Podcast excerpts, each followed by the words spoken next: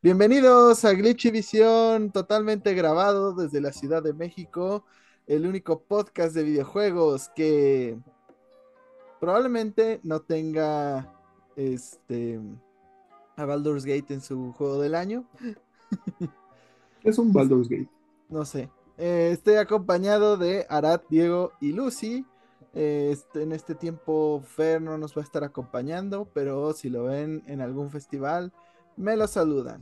Si lo ven en un festival, díganle que su familia lo extraña. Dile que, que no ha pasado la renta desde hace dos meses. Vuelve a casa, pequeño Timmy. Dígale que sus perros ya tienen hambre.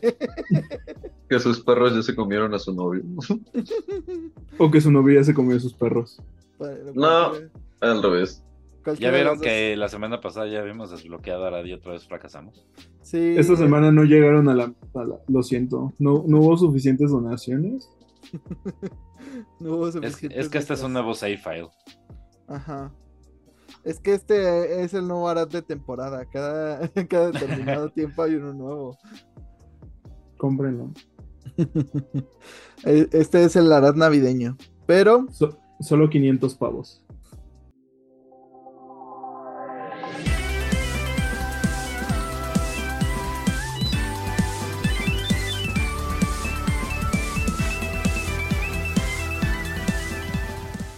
¿Qué jugarán esta semana?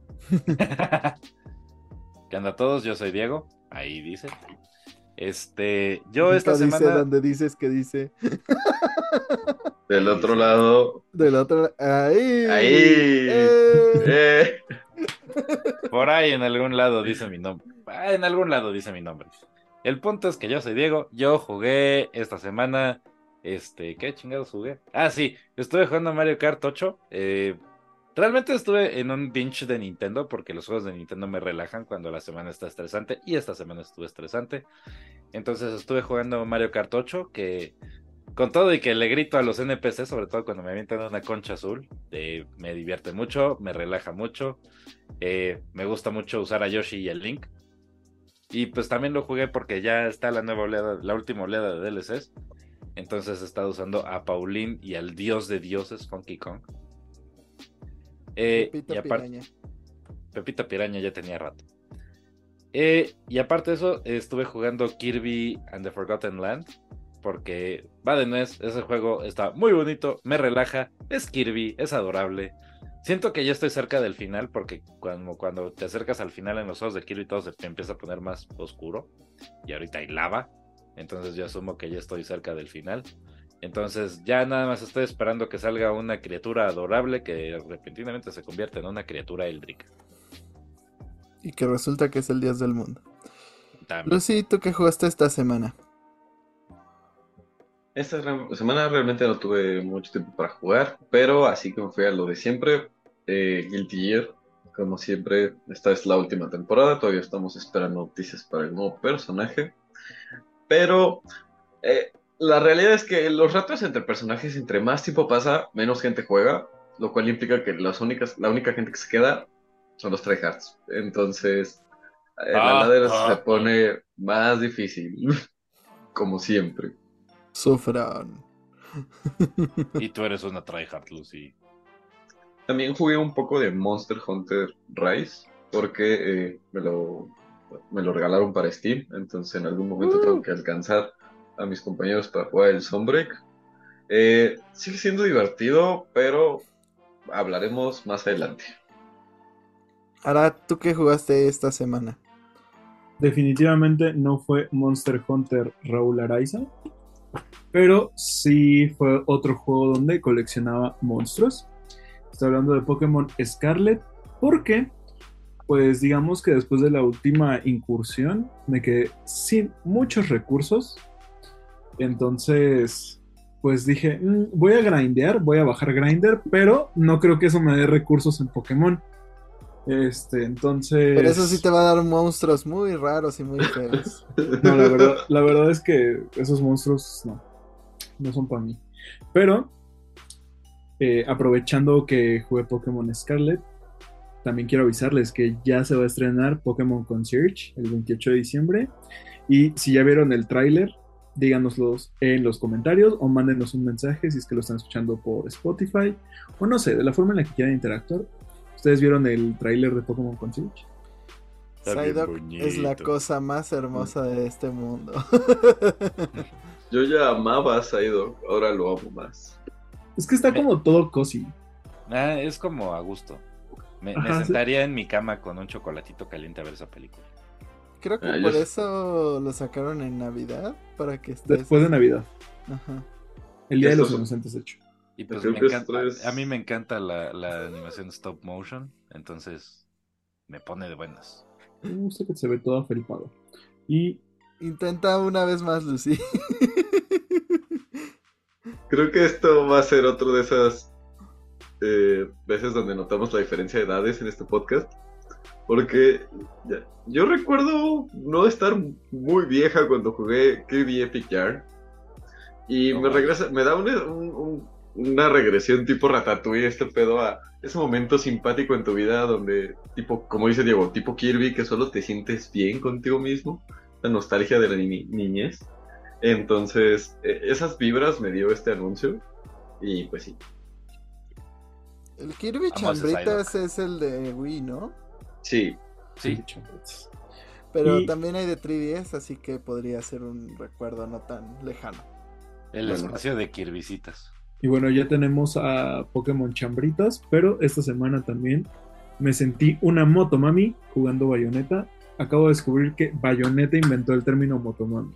Exacto. Gracias Bayonetta por darle ese regalo al mundo y a Rosalía. Pues Bayonetta es la diosa de las buchonas, ¿no sabías? de las buchotronas. Se ve, o sea, trae, trae, trae fusil, este, ropa pegada. O sea, Cabe- es la, es la de. Bella Cat.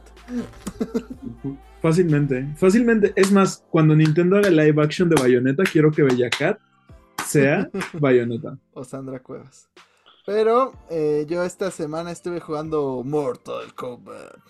Uh. no sé por qué. ¿Ya, ya encontraste dónde venden los. ¿Cómo se llama? Los Fatalities. Los Fatalities. Este, los tienes que ganar con la historia. Ganas muchas cosas con la historia. Estuve pasando la historia. No avancé tanto, pero sí estuve jugando y está chido. Pero sí es una queja que tengo.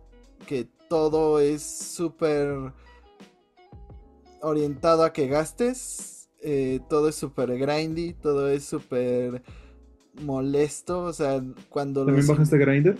no. yo, le- yo le hago eso.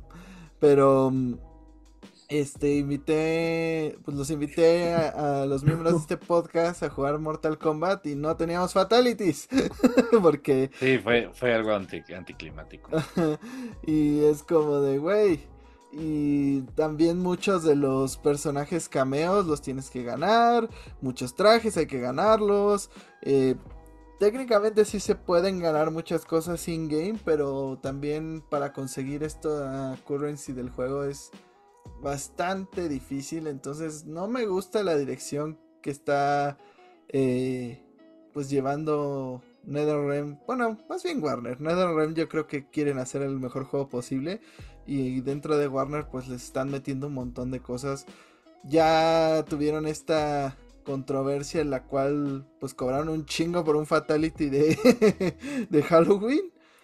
Ahora trataron de bajar las pues la temperatura con regalando otro fatality de, de Día de Gracias a los que habían comprado el de Halloween y poniéndolo más barato, pero siento que pues no están yendo en la dirección correcta. Ya hablaremos más de Warner a continuación, pero está raro. Y jugué Pero chinga tu madre David Zaslow. Ajá. Y jugué un poquito de Mario RPG. ¿Y qué tal? Eh, pues yo nunca lo había jugado, entonces no tengo como con qué compararlo. Pero está muy bonito, muy encantador. Me encanta que eh, pues la única vez que dejan que Mario y, y los otros personajes tengan más personalidades en este tipo de juegos, como en Paper Mario. Y pues sí, se ve que de ahí en adelante definieron la personalidad de muchos de los personajes del Mushroom Kingdom. Por Entonces, cierto, yo, juega en Paper Man. Ujú. y también Mario RPG. Eh, la verdad sí me está gustando. Eh, para todos aquellos que no lo hayan jugado, creo que es un obligado.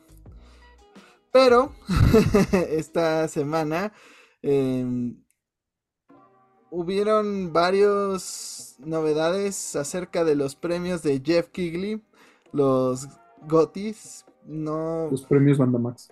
los premios Doritos, porque pues realmente no no es como que a huevo estos tengan que ser los juegos del año, o sea, son son los más famosos, sí, son los más mediáticos, pero creo que la gente se lo está tomando muy muy en serio. Em, ¿Te sorprende? no, pero este año hubi- hubieron más juegos que otros que pudieran que- ganar juego del año. Entonces este año sí se puso fea la cosa. Lucy, Efectivamente, hay. Normalmente hay dos, tres candidatos a juego del año que dices, va, se están peleando el premio, ¿no? Pero ahora sí tenemos de dónde escoger, ¿no? Entonces, ustedes sabrán a quién, por quién votan, eh, a quién es su favorito, a quién le van. Pero eh, pues este ha sido un muy buen año para la industria del gaming, no sé qué piensan ustedes. Bueno, para los jugadores, porque los juegos están chingones. Para los desarrolladores, no tanto. Pero, eh, más allá, más allá del pesimismo Mira, o sea, tú de dices que, no está cada tan bueno. pinches- de que cada pinche semana corren desarrolladores. Mira, hay un paso a la vez. Ya quitamos a, a, Bobby Kotick. Este, pero, ah, ahora estamos contra el, el cruncheo. ahora Y también por ti, David Zaslav. sí, A huevo. muérete. pero, Pero, volviendo al punto, eh, ahora sí, viendo la lista de los seis juegos nominados a GOTY, la verdad es que los seis se los podría llevar porque los seis son juegaxos de quexo. Para los que no lo sepan, los nominados al, al GOTY, al juego del año, son Alan Wake 2, Baldur's Gate 3, Spider-Man 2, Resident Evil 4 Remake, Super Mario Bros. Wonder y The Legend of Zelda Tears of the Kingdom. Como dice Lucy, ¿no? Si generalmente ves a uno o a dos y dices, a huevo, la pelea está entre estos dos, como el año pasado que era el Den Ring contra God of God of War Ragnarok. Y pues no mucho más. Todos los demás son como buenos juegos, pero no son estos dos, ¿no? Me explico. Y aquí es como de, puta, pero es que Zelda estuvo increíble, pinche madre, pero Baldur's Gate todavía la gente está hablando de esa madre. Ah, pero Spider-Man 2 estuvo bien chingón. Ah, pero Alan Wake 2 regresó a Alan Wake y lo hizo, vaya de qué manera. Ah, pero Resident Evil 4 es uno de los mejores juegos de todos los tiempos y el remake le hace justicia. Y, ah, ¿no? Entonces nos consintieron mucho. Tenemos muchos juegos chingones este año para jugar. y hay tres bueno, ¿no? en la lista de la muñeca fea. Le hace que quedaron fuera de los juegos del año, que fueron Final Fantasy XVI, eh, Starfield. y- ¿Qué es un. Starfield? y ya de ahí varias personas decían cosas como Howard's Legacy, Hi-Fi Rush, este, etcétera, etcétera. Yo la verdad solo consideraría tal vez un poco a Final Fantasy XVI, pero no sabría quién sacar. O sea, así de chingón está la lista. Ese es el problema, ¿quién sacas? con el perdón, pero es que yo, o sea, veo Final Fantasy XVI y veo esta lista y no sacaría ninguno de los seis que están aquí por Final Fantasy VI. 16. A lo mejor a Mario Wonder. Eh, a lo mejor a Mario Wonder. No te metas con el elefante, culero. No te metas con el elefante. Bueno, o sea, en mis gustos personales no pondría Baldur's Gate, porque a mí no me gusta nada lo con osos, pero yo, Eh, eh, eh, no nos cancelen. yo Mira, respeto eh, a la gente que le gustan los osos. Baldur's Gate no, no. es un simulador de pip osos, güey. Pues parece. Que, que sea lo único que veas en YouTube de Baldur's Gate habla más de ti que del juego. No. Habla más Nos de van los a jugadores- vetar. Habla más de los jugadores de Baldur's Gate. O sea que qué oso. Exacto. Ahí me estaba Pero- buscando osos maduros de esta zona y le salió un playlist. Me salió un- una. Un video de YouTube de de Baldur's, Gate y yo dije, ¿qué es esto? Es curioso ver siempre las categorías de los juegos para juego del año. Que, o sea, por ejemplo, este, en este caso son dos juegos de terror, un juego de rol, un juego de acción, un plataformero y cómo quieren describir Zelda, porque es como Open World Sandbox. Un juego Ah, de un sandbox. open world. Un sandbox, ¿no? Entonces realmente tenemos diversidad. La única categoría aquí es este de, de terror, por lo cual sabemos que no van a ganar. Pero bueno, este Sí, lamentablemente eh, los premios de Jeff Kigley siempre le han hecho el feo a, al survival horror. Si No no le dieran el premio a mejor juego del año en 2021 a Zelda Village, que diga Resident Evil Village. Zelda Zelda Village. Zelda Village. Es Oh, cuando se cruzan los cables. La Lady leyenda de Zelda, la, Zelda. que sola villita. Sol- ¿Me estás diciendo La que Zelda Dimitrescu existe? Sí. La celda de Dimitrescu no puede hacerte nada, no existe. La celda de Dimitrescu. No voy a editar esa imagen, güey. O sí. O sí lo haremos. Tú sabes qué quieres. Bueno, pero para ustedes, ¿quién... ¿Cuál de estos juegos les gustaría que ganara Juego del Año y cuál creen que va a ganar Juego del Año? Yo le voy a The Legend of Zelda Tears of the Kingdom. Digo, de estos es el que más he jugado, el que más me entretuvo. Pero yo soy Zelda fanboy, entonces soy parcial. Ahí no, no soy muy imparcial, que digamos, la verdad. ¿Qué quedas, Diego? Ay, cómo te odio. Pero considerando la cantidad de tiempo que ha pasado en el Zeitgeist público, yo considero que lo va a ganar Baldur's Gate. O sea, es el juego que está nominado a más premios. Y la gente todavía habla del juego. Hay gente que tiene cientos y cientos y cientos de horas en esa madre y que se ha clavado. Y hay 10.000 variaciones que puedes llevar la historia, eh, ¿Pero qué relaciones gente habla y del juego? Nerds, básicamente, como yo, pero. o sea, ¿cuántos de esos son mucha gente? No son tanta gente.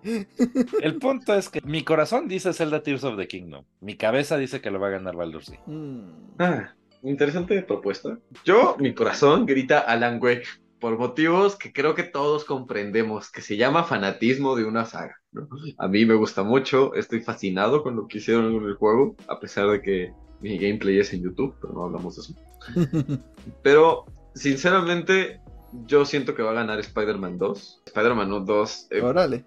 Vaya, no sé, o sea, Vaya, vaya. la cantidad de fanatismo que he visto tanto en persona como en internet para este juego, la cantidad de gente que ha, se ha enamorado de lo que hicieron con el juego y con la franquicia, de a dónde Del están venoso. llevando a Spider-Man y, pues, bueno, a los superhéroes de los cómics en el mundo de los videojuegos. Eh, pues siento que tiene mucho potencial de ser el juego del año y, vaya, es Spider-Man. Eh, creo que suena redundante decirlo en este punto, pero Spider-Man siempre gana. Eh, no lo digo como eh, en premios, lo digo en general. y, De- De hecho, La cuestión- cómics siempre pierde. o sea, pierde familiares, pero no hablamos de ello. Este, Y su vida, y Y a su Gwen trabajo, y a Gwen Stacy, sus novias. y respecto a lo que dijo Diego, Baldur's Gate 3, son- ah, hay, hay una cuestión muy sencilla. Se va a lanzar un dado de 20 caras. Si sale 20, Baldur's Gate gana juego del año. Si no sale 20, pasan los otros jugadores. Ojalá. A ver, da la pura casualidad que aquí tengo mi D20. Es la única de 20 que tiene Diego. Por Efectivamente. favor. Este, entonces, vamos a ver. Dices que si sale 20 natural va a ganar Baldur's Gate. Sí, yo asumía que lo iban a hacer el evento, pero vas. Aquí vamos a adivinar el futuro. Cuatro. Ah, Eso es que. Este, cuac, cuac. Va que- que no, va a ganar no va a ganar Baldur's 4. Gate. Eso significa que va a ganar Resident Evil 4. pero te van a salir Es con un que. 4. Es un Ajá, 4. es una señal. Es una señal del cielo. El 4 es múltiplo de 20. Cállate, Arat. Uh, El dado ha hablado. Arat, ¿quién es tú el que te gustaría que ganara Juego del Año y cuál crees que va a ganar? Mm, creo que yo me inclinaría a que ganara ya sea Resident Evil 4 o Alan Wake 2, justo Uh. porque ambos son survival horrors y siento que justo esto solamente aumentaría el spotlight en este tipo de juegos, lo cual nos garantizaría más sustos, más juegos de terror y pues sobre todo pues más spotlight al género que durante mucho tiempo siento estuvo castigado y poco comprendido por cosas como Five Nights at Freddy's, pero esa es una época oscura de la cual no queremos hablar. Sin embargo, La época oscura ahorita está más fuerte que nunca. ahorita hay dos juegos este año de Five Nights at Freddy's, tienen su película y quién sabe cuántos libros. lamentablemente. Pero eh, creo que el ganador está entre el juego de Zelda y entre Spider-Man 2. O sea, siento que cualquiera de las dos podría tener un camino pues más que asegurado a ganarlo. Sobre todo por el punto que menciona Lucy, ¿no? De todo lo mediático que ha sido Spider-Man 2, eh, lo que la gente sigue haciendo, o sea, creo que no hay día en que no me encuentre en TikTok contenido sobre Spider-Man 2. Y creo que todo el hype que tuvo Tears of the Kingdom, pues también, eh, no creo que haya sido en vano. Entonces siento que el ganador está entre ellos dos. Pero la cuestión con Tears of the Kingdom es que no tuvo el mismo impacto que Breath of the Wild, en el sentido de que la, mucha gente no lo jugó tantas horas como Breath of the Wild, ¿no? O sea, hay gente que metió como 5000 horas en Breath of the Wild, pero solo metió 500 en Tears of the Kingdom. Pero siento que esas 500 horas fueron tan saturadas de contenido que dejaron su impresión, ¿no? Y va a haber muchos sandboxes, muchos juegos hoy en día que intenten adaptar esas mecánicas de, de crear tus propias herramientas, tus propios vehículos que... pues, Ojalá no, porque soy antes. muy tarugo. Pero para eso tienes tutoriales, Jaime, no te preocupes. ¿Te acuerdas Lucy. que me atoré en un tutorial de un juego? Lucy, ¿recuerdas cuando Jaime estuvo media hora en un tutorial mientras tú y yo lo esperábamos? En Splitgate. bueno, a mí nadie me preguntó, pero este yo considero... ¿Cuál es tu juego? ¿Cuáles son tus nominados de, de tu corazón y de tu cerebro para ¿Y por qué va a ser? Resident Evil? ¿Y por qué los dos son Resident Evil? No, mira. Ni- sorprendentemente ninguno de los dos es Resident Evil. Dice. A mí me gustó mucho el remake, pero em, creo que la experiencia contenida que más disfruté a lo que va del año hasta ahorita ha sido Spider-Man 2. O sea, es lo que más me gustó del año. Eh, porque Zelda no lo he terminado, entonces no podría decir que Zelda. Digo, lo que lleva me ha encantado, todavía lo sigo jugando. Dentro de lo que jugué, jugué Zelda. Pero pues como ya lo he jugado mucho tiempo, no quería repetirlo. Y que creo que va a ganar, como dice Diego, va a estar entre Baldur's Gate y Zelda. Pero uno se juega lanzando dados y el otro no. Entonces, Todo se define a base de dados. entonces Tengo que lanzar que el de 20 uno- otra vez. uno es mucho más accesible al público en general, que no está tan metido en los juegos de rol, que no este, está tan metido en los osos. Entonces, Maldito seas, Jaime. Que, que se han tocado pasto últimamente. Entonces creo, creo que va a ganar Zelda. Pero también es probable que mucha de la prensa especializada pues se lo dé a Baldur's Gate justamente porque son de este tipo de jugadores que prefieren ese género. Pero no lo sé. Creo que va a ganar Zelda aún con todo. Y las probabilidades de Baldur's Gate por el voto de la gente. Spider-Man no creo porque el primero no ni siquiera estuvo nominado el año que salió. Entonces creo que hay como cierto sesgo hacia los juegos de de superhéroes en franquicia. Creo que desde Batman no ha habido uno que esté fuertemente nominado. El de los Guardianes de la Galaxia creo que fue el nominado, el último nominado y la verdad era el que menos probabilidades tenía de ganar. Entonces pienso por todo que no va a ganar Spider-Man. Además de que es un exclusivo de Sony y entonces tal vez tantas personas no lo han jugado hoy día y Baldur's Gate pues está en consolas, está en PC, está en varios lugares y todo mundo tiene un Nintendo Switch. Entonces también eso yo creo que juega en estos eh, pues, Game Awards. Hablaríamos de otras categorías, pero la verdad quiero eh, guardemos esa plática más para cuando ya sean los premios en sí. que podamos hablar de qué no nos gustó, qué no nos gustó. Ahora sí que estén atentos a lo que pues seguramente haremos cobertura de los Game Awards. Puede que no otra vez en vivo, pero seguramente hablaremos de ellos. Y por qué no creo que Resident Evil vaya a ganar nada, porque está el estúpido debate que se debe de terminar, que solo gente babosa sigue. un, un remake no puede ganar juego del año. Claro. Y es como, güey, pon de un lado Resident Evil 4 original y pone el remake del otro lado. No, hay, no, hay nada que ver, o sea, no rehusaron un simple asset de ahí, o sea, todo el trabajo que se tuvo que hacer, cambiaron la historia, los escenarios, casi casi los personajes. No puedes pues decir. Le cambiaron hasta los calzoncillos a Leon. O sea, hasta Leon, el hasta Leon se ve más sensual. y eso es lo más importante del remake. ya que estamos en el tema, huevos a todos aquellos que dijeron que Final Fantasy VII Remake no podía ser juego del año. Exacto. Porque no podía, digo. Sí puede.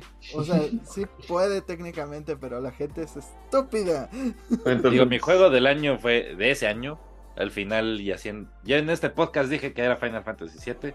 Haciendo un poquito de recuento, yo consideraría que es Hades. Hades sigue siendo juego del año para mí. Eh, para mí un juego. Pero si mira, Resident Evil 7 caminó para que Resident Evil 4 pudiera correr, güey. Pero aún así no correrá lo suficiente. Sí, o sea, aún. Mira, ¿Y se lo lleva? El, 2 Remake para mí fue un mejor remake. Porque tienen. Bueno, no. No. Uh. Olvídalo. ¿Lo van a madrear? ¿Nos van a cancelar? No, el 4 es mejor, pero. Pero igual el 2 lo merecía y también en su año lo grosearon mucho por ser un remake. Entonces, meh. La gente es pendeja. La gente está en desacuerdo. Es que pues, neta es como de no, mejor Howard Legacy es como neta. para tu tren, chiquito. O sea, también no hay que ser tan drásticos hay gente que está diciendo, debería ser Hogwarts Legacy porque fue una IP nueva y es como de... Fuck off. ¿Cuándo Harry Potter es una IP nueva? Harry Potter dejó de ser una IP nueva desde 1900. Hay como 20 juegos de Harry Potter y, la mayoría se basan en lo mismo. Sí, no, no mames. Aparte, no. Fuck off. El Hagrid de Play 1 tiene algo que decir al respecto ese juego de, ni siquiera es un buen juego en general. O sea, es un juego bueno a secas. Pero así que digas para ser juego del año, no. No. Y había igual gente diciendo, es que Starfield es una IP nueva y es como de, güey. ¿Y? Es Skyrim en el espacio. Eso tiene de nuevo. El que sea una IP nuevo no, no tiene nada que ver. El chiste es que el juego en verdad rompa nuevos paradigmas. Y los juegos que están nominados, o bueno, por lo, y si no van a romper nuevos paradigmas, que los paradigmas que está usando estén perfeccionados hasta el más mínimo detalle, como lo hizo en su momento Ghost of Tsushima. Ningún, ni Hogwarts Legacy ni este Starfield tienen sus paradigmas, sus mecánicas, sus todo pulidos a la perfección que tienen estos seis juegos.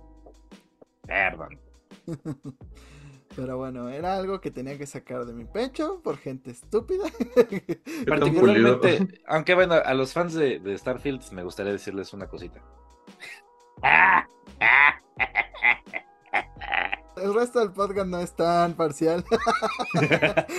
Ah, pero, pero sí pienso que Starfield pues quedaría lejos dentro de los nominados. Bueno, si algo puedo apreciar de Starfield y que me han dado ganas de comprarme este Starfield nomás para hacer eso, es armar tus propias naves. He visto gente que se ha rifado halcones milenarios, el Forward Unto Dawn de Halo, el Normandy de Mass Effect, y es como de, puta madre, yo quiero hacer eso. La Quiero navegar el espacio con el Forward Unto Dawn. ¿Eh? La nave del olvido. Eres un idiota, Jaime. Pero hablando de otro juego del año que a Diego le encanta, que él hubiera votado por ese juego si, si hubiera podido. Estoy hablando de The Last of Us 2 porque Ya estamos hablando del GOTI del 2024. de otro remake que va a romper paradigmas. No, la neta no, pero este, Voy a Pues- sacrificar algo. Pues sí, Naughty Dog sacrificó a uno de sus cast members para eh, traer a la vida el remaster de The Last of Us 2 a tan solo dos años de que lanzaron. Bueno, ahora ya serían como tres. ¡Dos años! Tres. Sí, cuando salgan van a ser tres. Uy, aguas. Había escuchado de ordeñar una vaca hasta que quedara seca, pero esto ya es un nuevo nivel. Pero bueno, ahora cuéntanos qué tiene de nuevo este remaster de The Last of Us 2. Y ¡Nada! El sombrero es nuevo. ¿Y por qué lo vas a comprar? que soy una perra que le encanta gastar dinero. Pero, eh, más allá de eso, todo comenzó en la madrugada del 17 de noviembre, cuando empezaron a circular los rumores de que a Naughty Dog se le había filtrado la fecha de lanzamiento de el remaster de The Last of Us 2. Y todo eso dejó de ser rumores en la tarde del mismo 17 de noviembre, cuando en sus redes sociales Naughty Dog anunció que The Last of Us 2 va a tener un remaster para Ni- Nintendo Switch, para, Para el Steam Deck. para Steam Deck, no para PlayStation 5, que eh, va a incluir eh, nuevos modos. Eh, uno de ellos es, eh, ¿cómo se llama? Roguelike. Roguelite. No Return. No Return, que eh, básicamente es una experiencia roguelike. Me Eh, encanta cómo hi- hilas tus ideas, Arad. Sí, perdón. Y justo, eh, va a tener algo que se llama Guitar Free Play, que básicamente vas a poder tocar, Tocar la la, guitarra. guitarra. de forma libre en cualquier momento. Me, me dices que entonces puedo estar en, en The Last of Us y tocar la guitarra de Lolo. Exacto. Y Es- algo que salió Esperen, del- chicos. Es un solo. Es la guitarra de Lolo. Gracias. Este, va a tener nuevas opciones de accesibilidad, todavía no han dicho cuáles. También se agregaron eh, nuevos modos como el modo speedrun, que está incluido en el remake de Last of Us 1. Y además se añadieron características nuevas a el modo foto. Pero aparte Eh, hay niveles secretos, Arad. Sí, Niveles están los Lost Levels. secretos. Estoy, estoy en eso, Jaime. Hay nuevos outfits, ahí por si quieren cambiarle el ovni a, a cualquiera de sus personajes. Eh, claramente hay mejoras gráficas, eh, la verdad. Claramente yo no las vi. yo es por La verdad, muy sí, por, eso, por eso, por eso, por eso habría un remake, por eso hacen un remaster para tener mejoras gráficas. más Yo que no las vi. Ah, sí. que, que además de todo, si ya tienes tu copia de The Last of Us 2, puedes hacer el upgrade a esta versión por tan solo 10 dólares. ¿Así me todo cobran? Pues sí. Exacto. Ay, pues, Diego. Pues si hacen nuevos modos, nuevo tal, nuevo tal. Evidentemente van a cobrar. Eh, no están haciendo ni huevos, muchos putos. Diego, tú no puedes usar esa palabra, pero Dios, odio, odio Naughty Dog. Jaime, Mande. ¿ahora entiendes por qué un remake no puede ganar juego del año? Un Porque cuando- como este no. ese no es un remake, es un Es remaster. un remaster. Pon Es un atención, Lucy. Es ordeñar a la vaca hasta que Por la favor. vaca está en los huesos. Es un remaster, no un remake. Esa vaca ya está más seca que mi Es una Y- mamada, es lo que es. Ah, bueno, también se anunció que está en camino la edición especial que Wow. Es la que va a vas a incluir. Wow. exacto que va a incluir pues obviamente un steelbooks un Steelbook. eh, va a incluir las tarjetas que puedes coleccionar a lo largo del juego. Que Ellie se encuentra, esos bellos coleccionables. Y un set de pines y un parche de eh, Washi- del Washington Liberation. es- guasha. Guasha, guasha. Y no trae un- una estatua de 19 centímetros del Ratien. No me importa. Sí, si, si no hay 19 pulgadas de algo, estoy fuera. Es que, alert, es que la, ¿por qué no hay estatua, una estatua? la estatua venía con el primer juego de PlayStation 4. Pero no era Eh. de 19 pulgadas. Spoiler alert, era el Joe con la cabeza hecha mierda. Es Era el- Ellie tocando la guitarra. Era un palo de golf de 19 pulgadas. Siento yo, siendo No. objetivos. Por 10 dólares no está tan mal considerando el modo nuevo del remaster. Los modos nuevos. No, el, el modo nuevo.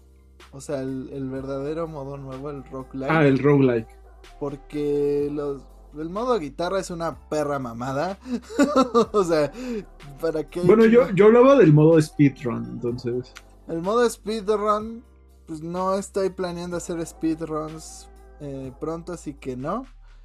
Y lo Aparte, demás si van a es... speedronear un juego, escójanse uno más divertido que The Last of Us 2, por Dios santo. Escogen Oh. The Last of Us 1. Él no está Es- equivocado. No, los dos me gustan, pero. sí. Además, ¿por qué necesitarías un modo speedrun? Si re- eres un verdadero speedrunner, tú haces tu propio camino.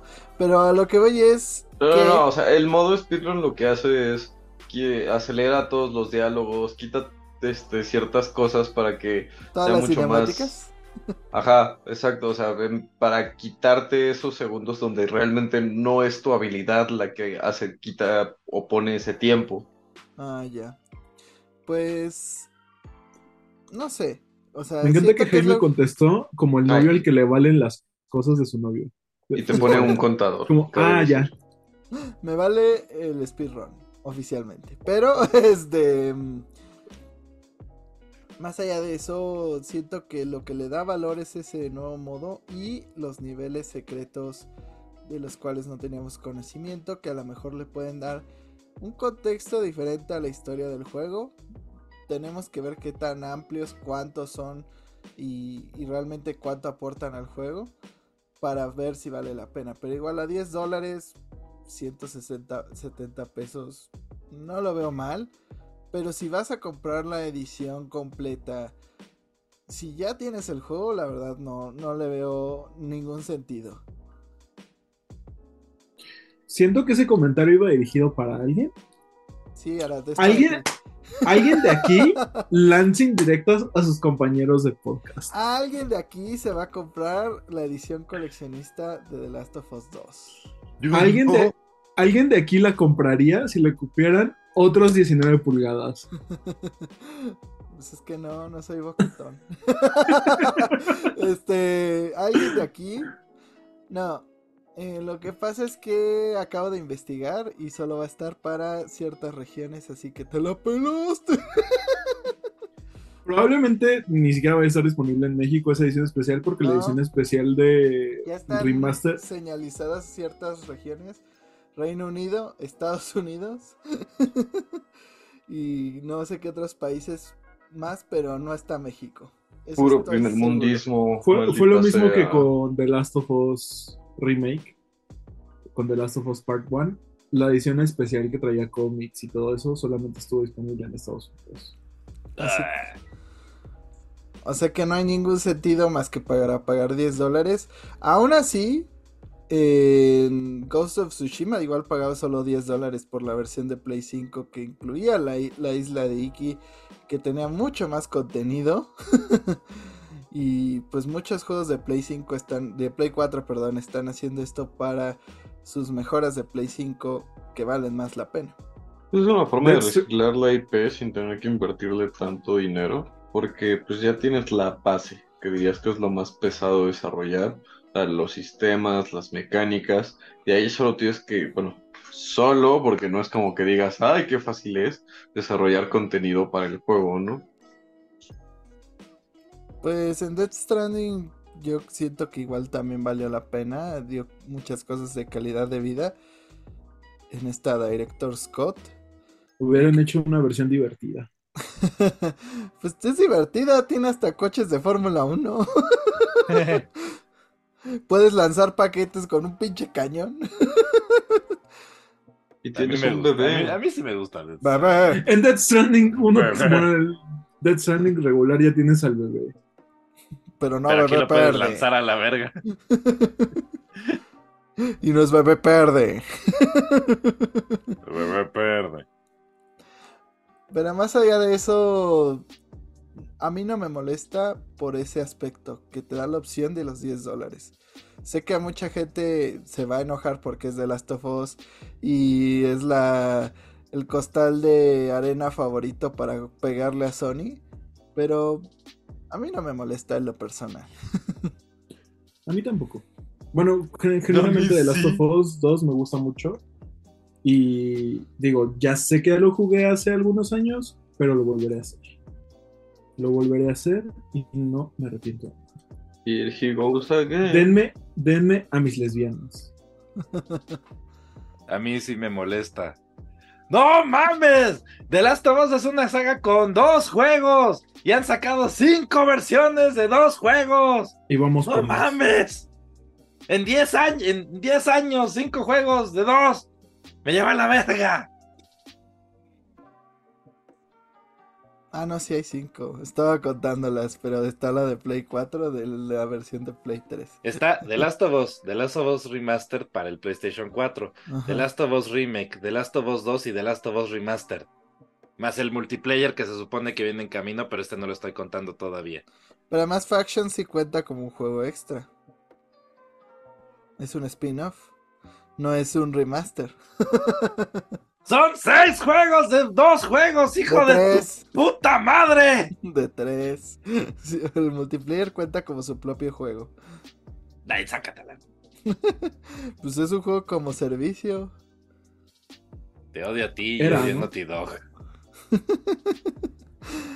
y odio a la pobre vaca ordeñada que hasta que estén los huesos así pidiendo ayuda.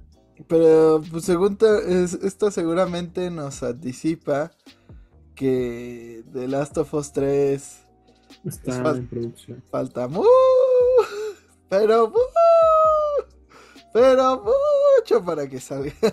Mi predicción para The Last of Us 3 es que, al igual que The Last of Us 1 y The Last of Us 2, va a llegar al final de la vida de su consola. Pero O sea, se- ¿Cuántos O sea, años se- tiene el PlayStation 5 en el mercado? como 3. Ya lleva tres. Entonces unos cuatro años para The Last of Us. Imagina esto, Diego. Ya van tres años, ya va casi la mitad de la vida del Play 5 y todavía no tienes uno. Pues es que ahora se supone que va a salir el Slim. Yo ya iba a gastar y me dijeron, pues mejor espérate al Slim. ¿Por qué te esperarías al Slim si no tiene su base y cuesta 30 dólares más la base? Y realmente Claro, no es tan pequeño en no comparación. sé. Dime tú y dime Fer. Yo te dije, yo no te dije que te esperaras, yo te dije compra ya. Yo siempre no, te sí, voy a fue- decir que compres ya. Fue, fue Fer el que me dijo, ya pues mejor espérate. Tú, tú sí eres una mala influencia, tú eres como de ya gasta. Shit. Todos aquellos que estén ahorita en el buen fin, este, con el dinero en la mano, calientes. Pero- Cuando salga este video ya no va a estar, ya no va a ser buen fin. No me importa, alguna oferta quedará. Compren ese Play 5, se lo merecen. Diego, aprovecha el buen fin, Han compra. trabajado para comprarse ese Play 5, saben que se lo merecen. Saben que van a disfrutar con él. Pues Compren voy a ver las computadoras a ver si de pura casualidad me encuentro una verguera. No compren una air fryer, no sirven para nada. Para estos y más consejos financieros, siguen a Jaime. Jaime Negocios. Voy a hacer de esas cuentas piteras de. Espera, no, no inviertas en esto. Gracias, por eso te sigo, Jaime Negocios. ese, pite- ese contenido sí está bien pitero. Me muero por demandar a Jaime Negocios. Jaime Por Negocios. Síganme para más consejos financieros. Pero, eh, hablando de más juegos como servicio, también Warner no se quiso quedar afuera de la gran fiesta de anuncios eh, de la nada y publicaron 20 minutos de gameplay de el juego que hablamos la semana pasada, que no sabíamos qué había pasado con él, pues ya sabemos, Suicide Squad Kid del Kill de, la- de Justice League eh, oficialmente va a salir en febrero. En este nuevo gameplay, la verdad, siento que pulieron muchas cosas que nos habíamos quejado la vez pasada que vimos el juego. Yo sí me eché los 20 minutos de gameplay porque me odio a mí mismo. Y ya no tienen las estas cositas moradas que te dicen dónde disparar. En gameplay se ve mucho más fluido. Y los desarrolladores mencionaron que sí va a haber bastante contenido de inicio. Y que van a dar gratis las primeras temporadas de este juego. Entonces, técnicamente, pues si estás gastando el precio inicial, pues se supone que al menos va a haber el contenido suficiente de la historia y demás para que pues valga la pena tu inversión. Ahora, si no te gusta pues el ya la- Squad y este concepto y demás, pues no veo que valga mucho la pena como juego de servicio. Porque dentro de este gameplay muy chiquito hasta abajo había una leyenda de que eh, Warner puede retirar este servicio cuando se les dé la gana. Puede alterar o quitar eh, el servicio online en cualquier momento con, Exacto. con un anuncio razonable de tiempo. Es decir, Dos podrían, semanas. deci- ajá, podrían decirte en dos semana. semanas, ¿qué crees? El juego ya no va a estar disponible. Adiós. Conociendo a Warner, para ellos razonable, son dos semanas. Digo, un día antes le avisaron a la gente de de este Batwoman que su película estaba cancelada. Entonces, ¿qué podemos esperar los usuarios? Pero Pobre Leslie Grace. si lo ves como un juego multiplayer que puedes jugar la historia y terminarla y ser feliz, está bien. Si quieres un juego como servicio a largo plazo, no te compres la liga de eh, el Suicide Squad. Eh, también enseñaron unos trajes clásicos que a mí me gustó el de Harley Quinn porque se parece mucho al de la serie animada. Y a mí me encanta la serie animada de Batman. Pero más allá de eso, pues es el mismo juego prácticamente con algunas alteraciones. Digo, el juego se ve divertido, yo ya lo había dicho. No, no se ve como lo que uno esperaría de un juego de- del Escuadrón Suicida. O sea, finalmente, del- un juego del Escuadrón Suicida, yo siento que la mayor parte de la gente esperaría un juego a lo Batman Arkham Asylum, ¿no? Con varios personajes jugables. Pero no, en su lugar tenemos un live service. Y ya desde ahí valió madres el asunto porque con eso perdieron toda mi fe. Warner claramente está tratando de de sacarle todo el jugo posible a esta pobre piedra. La pobre piedra está gritando, no, por favor, y Warner está como, sí, dinero. Entonces, pobre juego, el, el que va a acabar sufriendo por todas las microtransacciones, battle passes y demás Es fair. chingaderas que le quieran. Estaba a punto de decir Esfer también. ¿Qué? El único que va a sufrir por todas las microtransacciones y todo es Fer. Pues bueno, po- pobre juego, el juego va a sufrir mucho Pobre por, Fer. por la... Pobre Fer, pobre, Pobre cartera Fer. de Fer. También va a sufrir mucho por, por la Pobres codicia perros de y- Fer. Van, van a sufrir mucho por la codicia de, de Warner. O sea, yo insisto, si quieres jugar la historia con un amigo y terminar el juego y ahí lo dejas y ya no inviertes en Seasons Pass pederos, creo que sí vale la pena la experiencia. A lo mejor puedes hasta esperar a que acabe de salir un cierto tiempo y lo agarras en rebaja. O sea, no creo que sea tan malo como Gotham Knights porque Gotham Knights es muy malo. Entonces ya de ahí hay muy poco que ir hacia abajo. Mira, si tus esperanzas es que la barra ya está enterrada en el piso, no me da mucha fe este juego, la verdad. Pero se ve divertido. O sea, creo que al final como juego va a triunfar de cierta forma en sus ventas iniciales. Pero como juego de servicio no va a tener la retención que espera, ¿no? O sea, hay otros Game of Service y otros juegos que oh, habrán tenido muchas ventas inicialmente, pero pregúntate qué tantas personas realmente lo jugaron o qué tantas personas realmente lo acabaron o se quedaron para ver todo este contenido este, adicional que van a estar sacando, ¿no? Pues ya tenemos un ejemplo claro que fue Multiversus, que sí tuvo una, un gran impacto en un inicio. Hasta yo lo llegué a jugar. Y, y Todos aquí lo llegamos a jugar. Sí, todos le entramos a Multiversus en algún punto. Pero pasó lo mismo, poco contenido, poco atractivo. Trataron de forzar a LeBron James una vez más en, en alguna de sus franquicias. Y pues siento que ese es el problema, que, que Warner no sabe bien hacer este tipo de juegos. Ahora, si lo hacen bien, podría ser pues algo positivo y sobre todo para Sony que está buscando con desesperación un multiplayer que pueda pues ayudarles en estos intentos que tienen de tener servicios porque los propios no les han salido nada bien. Mm. Pero a los que sí les ha ido muy bien son a nuestros amigos de Capcom, porque como siempre los queremos mucho Capcom. Y dieron sus informes financieros. Eh, también compartieron los juegos más vendidos históricamente de Capcom. Y para sorpresa de nadie, la franquicia de Monster Hunter es la que pues sigue dominando en general. sigue dominando en general. la franquicia con Monster Hunter World ya tiene 20 millones de copias vendidas, lo cual pues es en general el juego más vendido de Capcom. 23 si cuentas la Master Edition. Aparte de todo, entonces pues esto nos habla mucho de que Capcom realmente se salvó el día en que Monster Hunter World pues se hizo popular y de ahí vino esta etapa dorada que conocemos de Capcom. Punto número uno. Ah, qué difícil es ser fan de Monster Hunter. Ah, cuánto sufro. Punto número dos. ¿Qué se siente ser la segundona, Jaime? Mira, lo dije fuera de, del aire. En cuanto a calidad, Resident Evil es mucho mejor.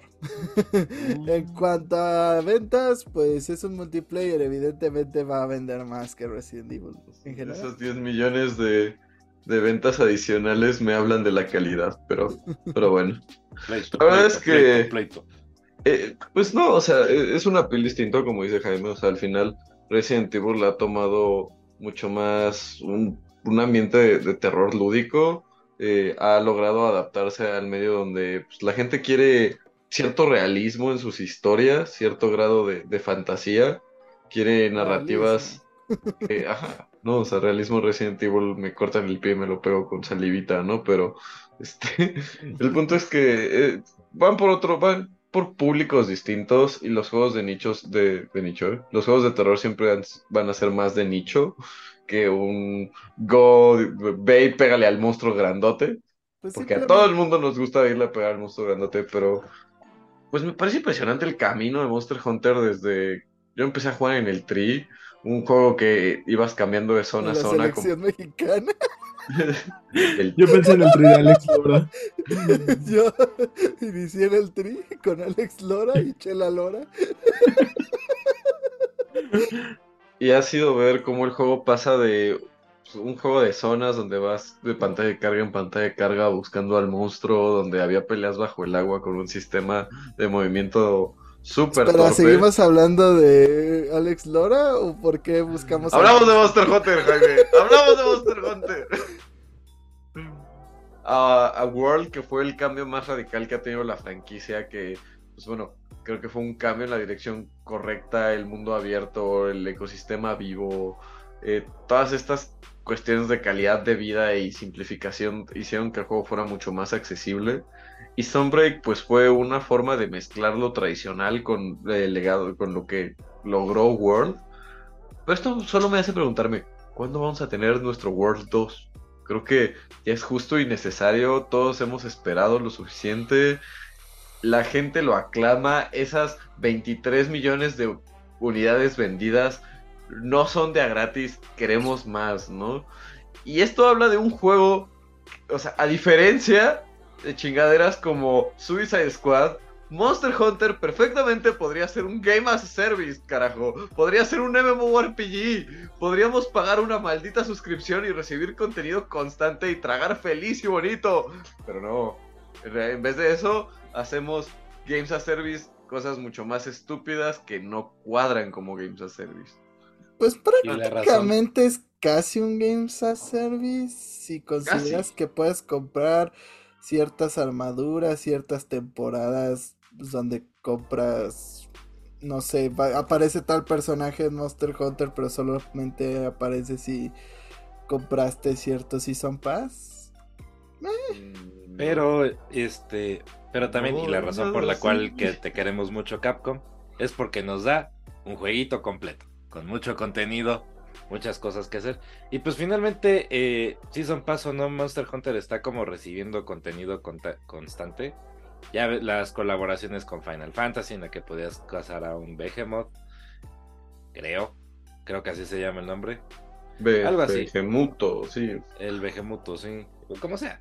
y luego sale Dante, y luego sale Ryu, y. O sea, y luego la expansión Iceborne en el caso de Rise, que este es. Que diga The World, que es el número uno que está aquí. Entonces, finalmente. Eh, algo de Life, Life as a Service tiene porque el juego vende un chingo, pero también está recibiendo contenido constantemente. A mí algo que me encanta de los 10 títulos más vendidos de Capcom es que es Monster Hunter, Monster Hunter, Resident Evil, Resident Evil, Monster Hunter, Resident Evil, Resident Evil, Resident Evil, Resident Evil, Devil May Cry 5. Yo me doy por bien servido por estar en el top 10. Ustedes sean felices con sus Resident Evil, tú sé feliz por tu Monster Hunter, yo estoy feliz por mi Devil May Cry. Pues, me sorprende bastante que un Devil May Cry haya vendido 7 millones de copias. Ya queda como. Podría ya entrar en este rumor que hablamos hace poco de que habrá un juego que venderá millones de copias de Capcom que va a ser anunciado en los Game Awards.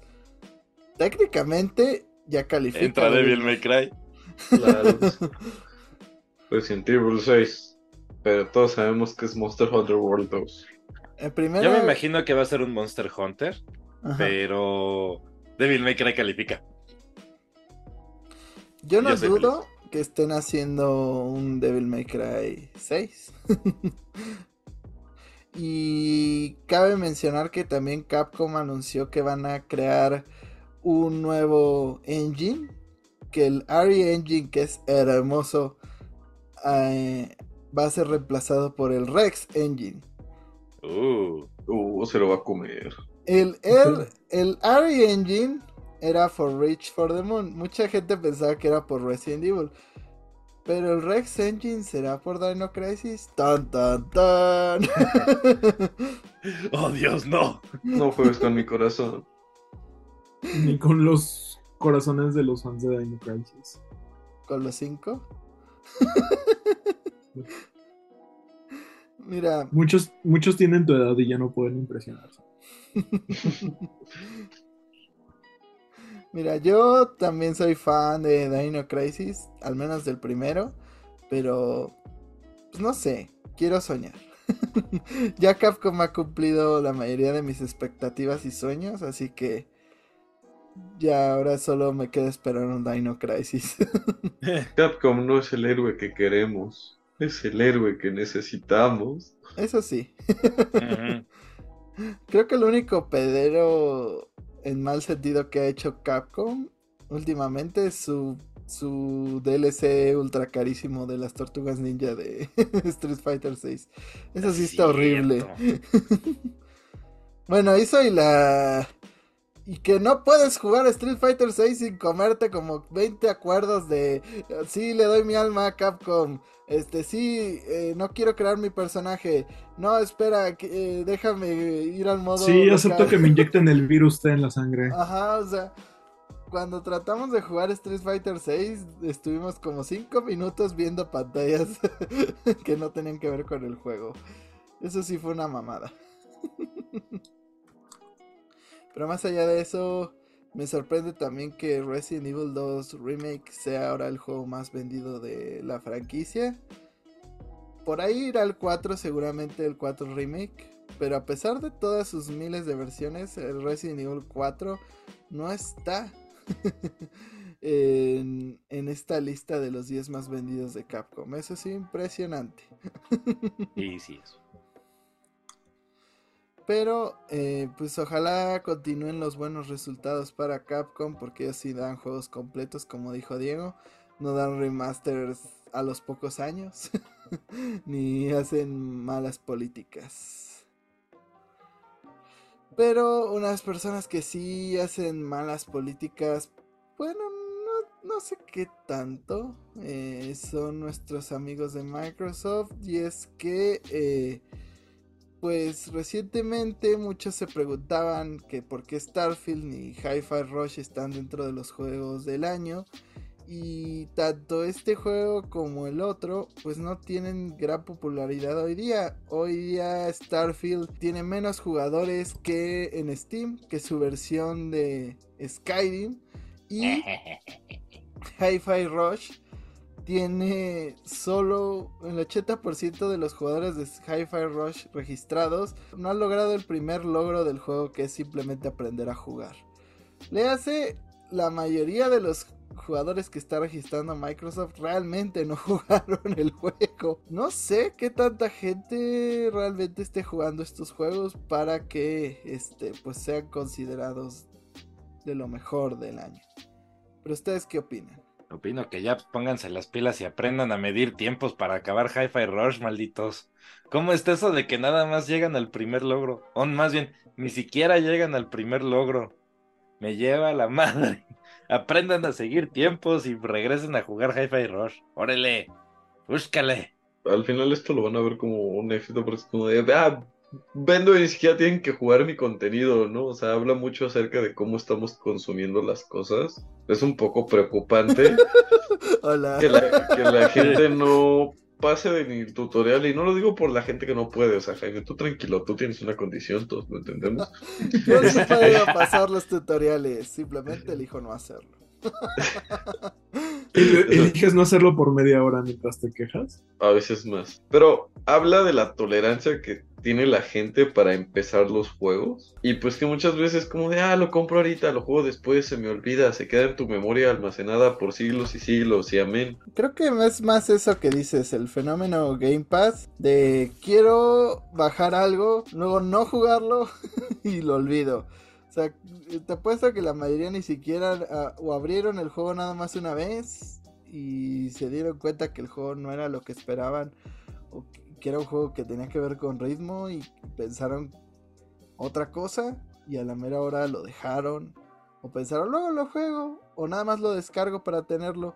Y mucha gente es así con sus juegos en Xbox Game Pass. Entonces creo que es un síndrome de que hoy día tenemos muchos juegos sí muchos son buenos pero realmente mucha gente pues simplemente no tiene tiempo para tanta para tantos títulos o no les dedica el tiempo que debería cuando están en un servicio. O sea, eh, lo platicaba con Ara también fuera del aire. Eh, estamos pensando si renovaron o nuestro Plus y pues realmente muy pocos juegos del Plus los hemos jugado, mucho menos acabado. Jaime. Yo acabé God of War, que ahora te cuente cuál ha acabado de los juegos que tiene de Plus. Ninguno. Exacto. Yo sí No soy de los que lo descargan y no los juega. Porque digo, ahora lo voy a hacer cuando acabe los otros juegos que tengo pendientes. Ahí está. Descansa. Y es la lista sin fin. Descansa mi casa, señoría. Y yo pensé que mi backlog valía madre para darme la gana. Es la cuestión, o sea, backlog muy grande. hay juegos que solo son de, de historia o de one time play, si lo quieren llamar así, que la gente ni siquiera juega, que la gente ni siquiera acaba. Y la industria se enfoca en seguir tratando de hacer juegos de servicio donde la gente no tiene la capacidad de retención para un juego de cuatro horas. Sí, o sea, ni siquiera tenemos tiempo para un juego que tiene principio y fin, mucho menos unos que no, nunca acaban. y realmente pues hay cuatro juegos de servicio que funcionan y el resto de la industria son ballenas muertas arrastrándose y tratando de sobrevivir. Entonces, pues sí es como un, es como un síntoma de que nuestra industria está un poco enferma y gente pónganse a terminar sus juegos. Sé que soy la persona menos indicada, pero uno a la vez. Lo iremos logrando. Yo sé que podemos. El cambio que quieres ver. Jaime. Haga lo que yo les digo, no lo que yo hago. Pero, eh, pues hablando de más juegos nuevos, porque no podemos esperar a jugar cosas cuando ni siquiera hemos terminado las que compramos. Eh, pues Konami está preparándose para más títulos de Silent Hill porque están convencidos, a pesar del fracaso que ha sido Silent Hill Ascension, de que la gente quiere más contenido de Silent Hill. Pero cuéntanos, Sara. La gente sí quiere más contenido de Silent Hill, pero no quiere más contenido de Ascension, que es diferente. Porque es eh, una basura. no era que es una basura el contenido adicional de Ascension sí los hizo para una porquería. Bueno, o sea, me refiero a la historia. Pero en la semana Konami lanzó un anuncio, algo interesante en sus redes sociales, en la que mencionaba proyectos a gran escala relacionados con la franquicia de Silent Hill. Y dice, el equipo de Silent Hill está contratando artistas, planificadores, ingenieros y directores de proyectos esto para trabajar con dicha IP. No han dicho más allá de qué van los detalles, pero da a entender que Konami lo que está buscando es básicamente crear un nuevo Team Silent que se encargue de desarrollar internamente sus proyectos, ya que pues todos los juegos que van a salir ahorita, a excepción de Silent Hill, pues están siendo desarrollados por desarrolladores externos. Ascension es Genbeat, el remake de Silent Hill 2 es de Bluebird. El juego episódico es de Anapurna. No hay nada que esté siendo desarrollado por ellos, a excepción de Porque Konami no tiene estudios. Corrieron a todas las personas del estudio de Kojima. Corrieron a todos los del Team Silent. Konami es una empresa que hace gimnasios, no hace videojuegos. Y el, Team Silent prácticamente nunca fue un estudio, de verdad. Y cartón, no olvides el cartón. y cartón caro. O sea, realmente Konami desarrolla eFootball y juegos de Yu-Gi-Oh! o sea, los pocos desarrolladores que quedan son los que hacen esos juegos. Pero más allá de eso, también las colecciones las hizo M2. Y en el caso de la Master Collection, solo tomaron la que ya tenían en el Play 3 y en 360. Acabo de cachar algo. Konami eh, crea adicciones, ¿no? Al gym, al cartón. Ahora entiendo por qué los. A las apuestas. Ahora entiendo por qué los fans de Silent Hill son como son. O sea, están esperando a que su dealer les vuelva a dar algo, güey. Y también siguen esta tendencia de las tarjetitas virtuales del FIFA, así que. y el síndrome de abstinencia ya está muy cabrón. Puro croc. ya está La única IP que no causaba adicciones era Metal Gear. Y por eso la mataron. Pero pues sí, Konami no, no tiene estudios, entonces claramente para hacer juegos de Silent Hill tienen que crear uno de la nada. Espero que escojan a las personas adecuadas y que tengan a alguien que haya eh, participado en algún punto en el Team Silent para que los dirija y, puedan hacer eh, pues, proyectos apegados a lo que hacían en algún punto. Pues yo siento que esa es la idea. O sea, no lo han dicho, pero yo supongo que dentro de este estudio van a terminar estando pues personas como Akira Yamaoka o pues parte del Team Silent original que hay que mencionar, el Team Silent nunca fue un team fijo, siempre cambiaban de personas eh, básicamente con cada juego. Eh, pero sí, o sea, yo siento que por lo menos ahí vamos a ver no sé, a Masahiro Ito o, a cualquiera de las personas originales que estaban y, este, dentro, de, dentro de la franquicia. Akira Yamaoka. A Keiichiro Toyama no creo porque él solamente estuvo involucrado en el primer Silent Hill y nunca volvió. Llamen a Guillermo del Toro. Llam- llamen a Junjito. Que lleguen con un maletín a la casa de Guillermo y le digan, ¿has oído de la iniciativa Silent Hill? Creo que Guillermo del Toro no aceptaría siendo sus pues relaciones con Kojima, entonces meh. Dirían traigan a Bayonetta o no le entro. No lo sé. Este. El punto es que. Pues pinta bien el próximo Team Silent. Pero igual no confío en Konami haciendo juegos. Nadie nunca confía en Konami. No. Ni Konami confía en Konami. y si le hacen lo mismo de Season Passes inútiles y microtransacciones pederas que Ascension, el futuro de la franquicia peligra. Peligro, peligro. Pero antes de que el futuro de Glitchy Visión peligre, este Eh. podcast ya se terminó. Muchas gracias por habernos acompañado en este episodio.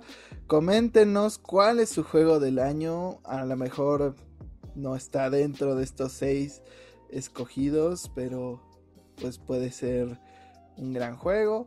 Y también cuéntenos si eh, gastarían 10 dólares en el remaster de The Last of Us 2. Gente de sus redes sociales, por favor. A mí me pueden encontrar como Lucis Caes High en Twitter y en Instagram. Y ahí los espero para que me digan. mm, ¿Qué juego jugar? A mí no me sigan, yo no tengo nada interesante que decir. No. A mí me pueden encontrar Bueno, tanto en Twitter. A mí me pueden encontrar tanto en Twitter como en Instagram como el Árabe García.